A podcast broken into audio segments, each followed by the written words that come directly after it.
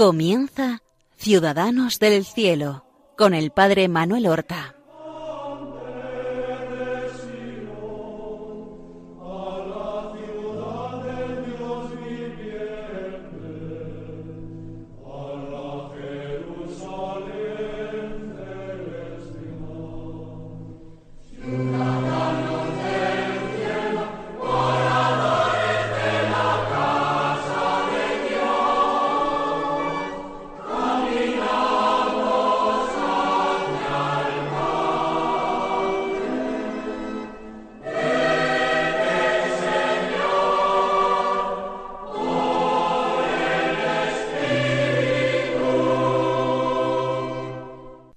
Buenos días, queridos hermanos. Damos comienzo a una nueva emisión del programa Ciudadanos del Cielo, en el cual nos acercamos a nuestros hermanos los santos para aprender algo de ellos, para aprender la ciencia del Evangelio, para aprender el camino hacia el cielo, para aprender a encarnar en nuestras propias vidas el Evangelio eterno de nuestro Señor Jesucristo. Pues bien, hoy vamos nosotros a hablar de un santo que de nuevo es antiguo para nosotros. Es un santo que vive en el siglo XV español y que es San Juan de Sahagún. Es un santo poco conocido para la mayor parte de los españoles, quizás en su tierra, evidentemente, lo conocen mejor, porque nació efectivamente en esta ciudad del antiguo reino de León, la villa de Sahagún. Y no sabemos siquiera el año exacto de su nacimiento. Debió ser entre el año 1430 y 1431, aunque algunos incluso lo adelantan bastante tiempo.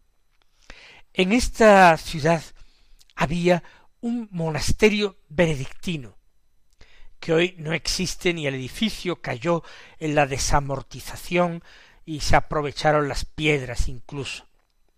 Y en esta ciudad, con este famoso e importante monasterio benedictino, allí nació como hijo primero, primogénito del matrimonio formado por Juan González de Castrillo y doña Sancha Martínez. Personas de la pequeña nobleza, pero personas acomodadas.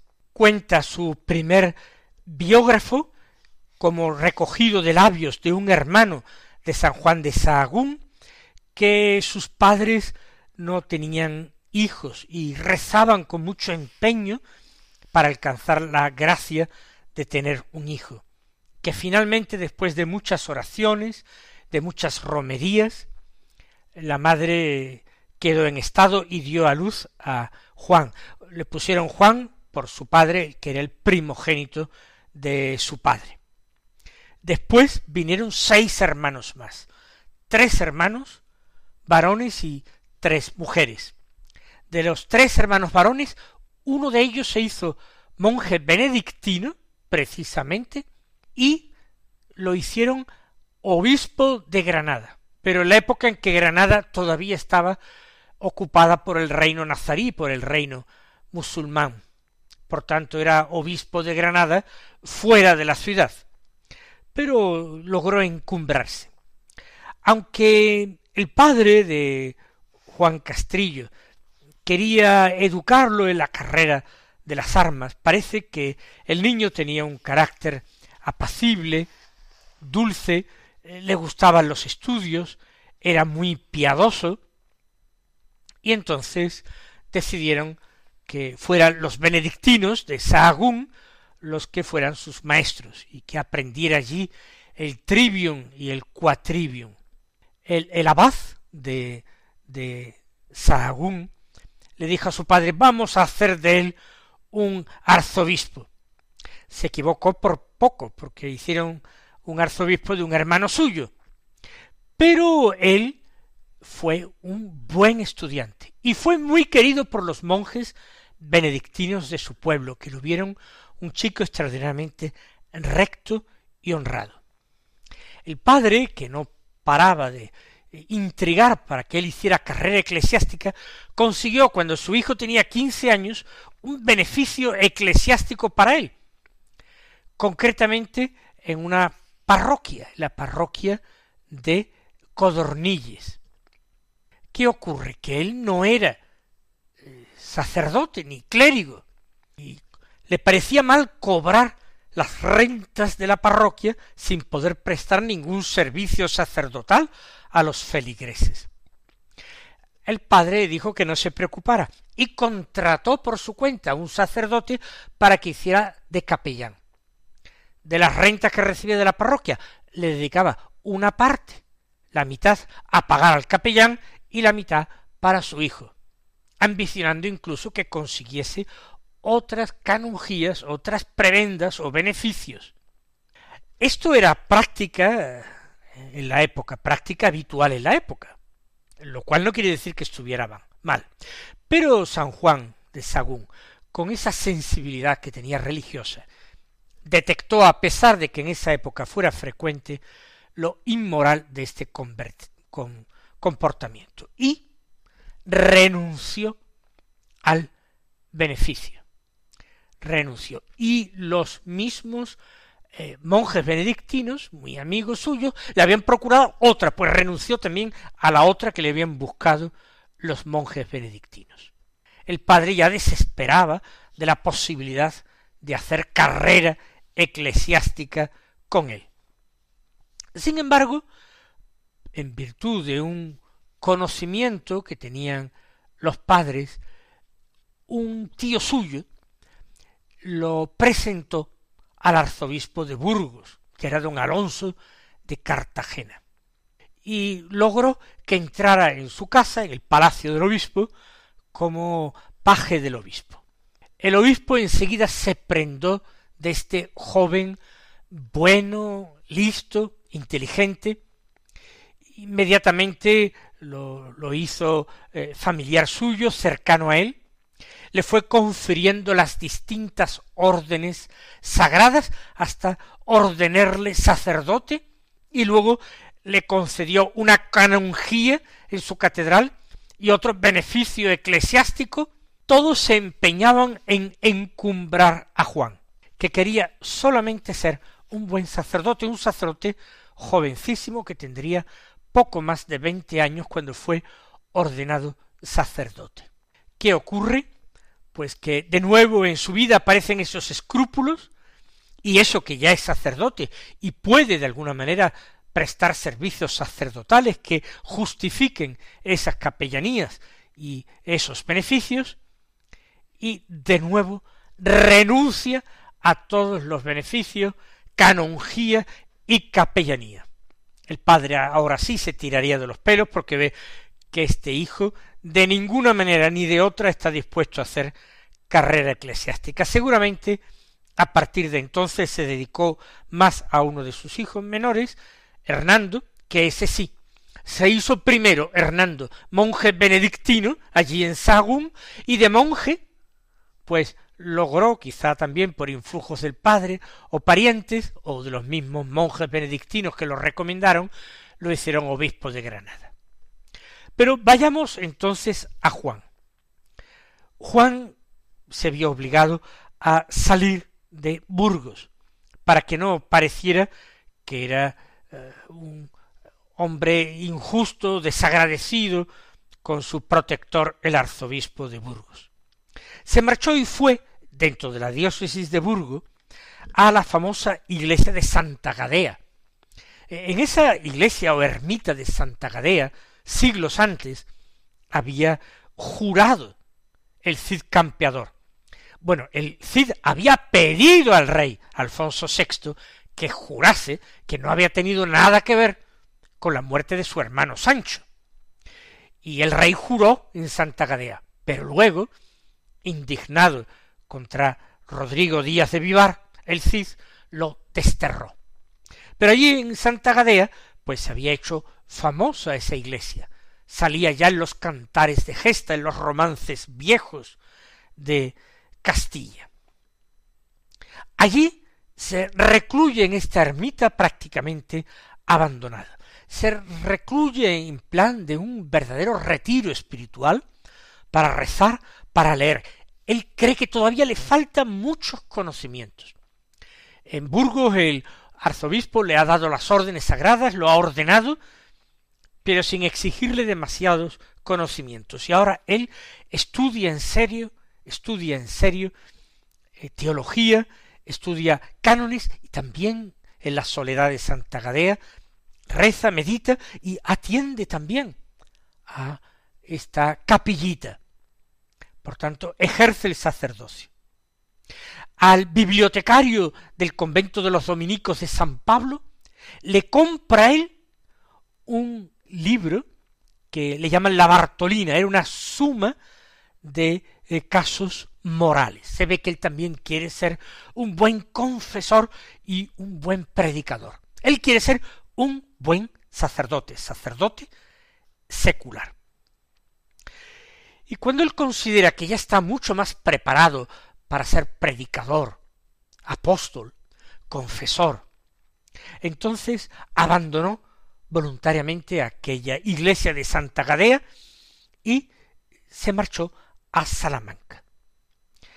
En Salamanca va a conseguir una beca para matricularse en la universidad, porque quiere seguir ahora sus estudios eclesiásticos con más rigor, dirigidos por maestros, por buenos catedráticos de la Universidad de Salamanca, no estudios eh, hechos por sí mismos, como autodidacta leyendo y estudiando. Eh, se acerca, por tanto, a eh, las clases de los mejores maestros, al mismo tiempo que lleva una intensa vida de oración, de penitencia y de caridad. Da limosna a los pobres todo lo que llega eh, en sus manos. Y allí, en Salamanca, donde pasará muchos años, él llega a conocer a los frailes agustinos, a los llamados agustinos ermitaños. Y decidió hacerse religioso. Y con humildad vistió el hábito agustino para hacerse novicio. Un novicio más junto a otros muchos novicios más jóvenes que él, que no eran sacerdotes, que no tenían estudios como él. Para eso dejó la misma Universidad de Salamanca. Parece que cada vez que se abre camino en la vida con eso que se ha llamado la carrera eclesiástica, empieza a medrar, a hacer conocimientos, él huye y busca una vida, no digo más escondida, sino más auténtica, más evangélica, una vida más consecuente con lo que quiere ser sacerdote. Él no se sintió inclinado nunca a la vida monástica, como su hermano, que luego terminó siendo obispo, pero teniéndolos allí en su pueblo y siendo tan amigo de los benedictinos, no se hizo monje. Y en Salamanca prefirió entrar en los agustinos que tenían entonces ya consideración de frailes mendicantes. Y allí es feliz. Allí ha encontrado al final la voluntad de Dios. Ha encontrado el lugar donde posarse, porque hasta ahora ha volado de un sitio para otro, sin encontrar totalmente lo que quería, ni en Burgos, ni en Santa Gadea, ni en Salamanca, eh, simplemente estudiando por su cuenta. Dios va a ir llevando ahora a Juan de Sahagún, a través de la obediencia a sus superiores. Antes de entrar en el convento, él padeció una enfermedad. Le llamaban el mal de piedra, posiblemente piedras en la vesícula, con grandes dolores y malestar. Y entonces se podía perder la vida por ello. Tenía que someterse a una operación que en aquellos tiempos era terrible y totalmente inseguro. Y entonces dicen que él hizo la promesa a Dios de que si salía con vida y se curaba, sería religioso buscando la vida más perfecta. Y entonces eh, le gustó el convento de los frailes agustinos. Antes había ya predicado por Salamanca, no recuerden ustedes que era sacerdote. Se había empeñado en restablecer la paz entre distintas familias que tenían abierta una verdadera guerra civil. La familia de los Monroy, los Monroyos le llamaban, y los Manzanos. Dos hermanos de apellido Manzano habían asesinado a dos hijos de una señora llamada doña María Monroy, la otra familia rival. A esta María Monroy la llamaron la Brava, porque ella personalmente, personalmente, persiguió a los asesinos de su hijo vestida de hombre, con traje de militar, hasta que los encontró y les cortó la cabeza, ella personalmente. Imagínense ustedes. Bueno, pues aquí Juan de Saúl, antes de hacerse fraile, predicó en Salamanca a favor de la paz y logró establecer la paz entre estas familias. Terminado ya el noviciado en los agustinos, lo hicieron muy pronto maestro de novicios, por su gran virtud y por su gran formación y su mayor edad.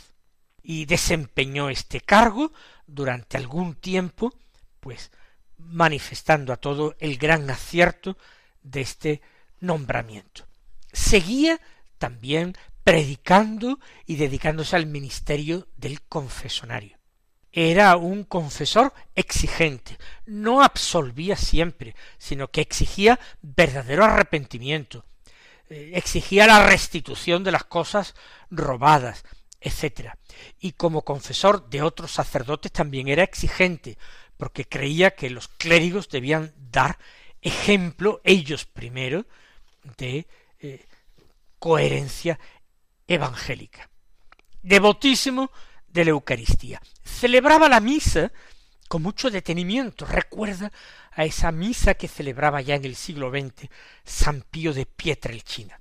Pero como necesariamente otro hermano fraile tenía que servirle, aunque fuera misa sin pueblo, pero tenía que ser de acólito y servirle, todos excusaban, no querían servirle porque la misa se prolongaba durante la hora, durante horas, quiero decir, y se quejaban al prior. De tal manera que el prior le prohibió, en virtud de santa obediencia, exceder en el tiempo de la misa un, tiempo, no lo conozco exactamente, que no pasara de ahí. Y él lo sintió muchísimo, hasta que un día fue a hablar con el prior y en secreto le abrió su alma y le contó los dones místicos que estaba recibiendo en la misa y cómo veía al Señor y cómo se le manifestaba la Trinidad. El prior se quedó temblando como una hoja y edificado por las maravillas que estaba haciendo el Señor allí en su convento sin que él mismo lo supiera. Entonces convocó a los demás frailes, les reprendió y les dijo que Fray Juan de Sagún tenía permiso para emplear en la misa todo el tiempo que quisiera y que ellos tenían que servirle. Se le atribuyeron en vida multitud de milagros. Es famoso el milagro de que una mujer que había proyectado matar a su hija, porque su hija había quedado embarazada, siendo soltera. Era una gran vergüenza para una persona de cierto nivel social, y había pensado en venerar a su hija, matarla. Pues, aunque era un proyecto que tenía en su corazón y en su cabeza, en una ocasión se acercó, ya que Fray Juan de Sagún era famoso, se acercó a besar, entre otras muchas personas, la mano del santo. Y cuando llegó a ella, San Juan de Sagún apartó la mano y se lo impidió besar, lo cual ella quedó un poco avergonzada porque todas las demás personas que le besaban la mano al santo eh, habían visto aquello. Luego fue al convento a preguntarle por qué le había negado besar su mano. Y él le reveló plenamente el secreto que él conocía. Y le exhortó a arrepentirse y a confesarse, cosa que aquella mujer hizo con muchísimo arrepentimiento y contrición. Y San Juan le profetizó que su hija se casaría con aquel mismo hombre de quien había concebido en su un hijo, y que sería luego un buen y feliz matrimonio, y todo se cumplió exactamente. Fíjese el don de profecía, el don de penetración de las conciencias, eh, los fenómenos místicos en la misa y la misa que se prolonga durante muchísimo tiempo, les recordarán a ustedes muchísimo a San Pío de Pietrelcina, con la diferencia de que Pío de Pietrelcina es del siglo XX, lo tenemos más reciente.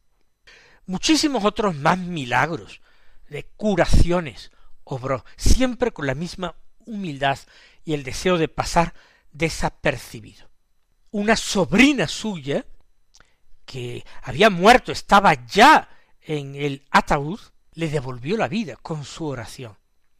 Y muchísimos milagros atestiguados por contemporáneos de personas que eran eh, personas inválidas, de piernas, de brazos, con distintos tipos de parálisis, a quienes les devolvió el movimiento. Nuestro santo nunca tuvo pelos en la lengua. Llegó a reprender incluso al duque de Alba, don García de Toledo. El duque llegó a amenazarle por su atrevimiento de haber hecho esa censura. Le amenazó y le contestó Fray Juan Señor, ¿creéis que yo no tengo yo mi arma? A buen seguro que si alguno me sale al camino, le daré tales golpes con mi breviario que le haga huir lleno de vergüenza. Y todos los que estaban allí, incluido el duque, se echaron a reír. Y, Fray Juan de Sagún también se reía, pero luego dijo más serio Yo, ¿por qué subo al púlpito? ¿Para decir lisonjas o para reprender los vicios? Sepa vuestra señoría que al predicador le conviene decir siempre la verdad y morir por ella. Y seguramente murió por ella. Parece que envenenado. Él logró que un hombre se avergonzara de tener un amante y que la dejara. Y la mujer, despechada de que la habían dejado, amenazó al santo y le dijo Así, fray Juan, yo haré que no acabéis el año. Y trazó una cruz, en el sentido de que, que, muriese. Y poco después de esa maldición que le echó aquella mujer, murió él.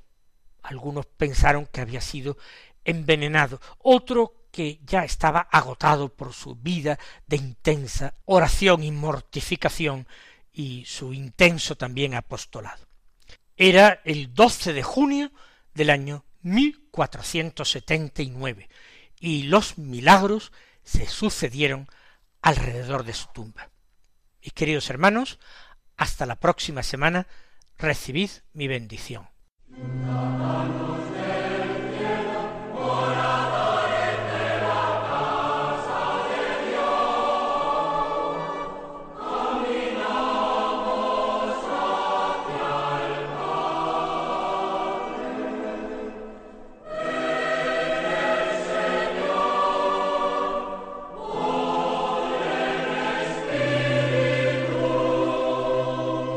Han escuchado en Radio María Ciudadanos del Cielo con el Padre Manuel Horta.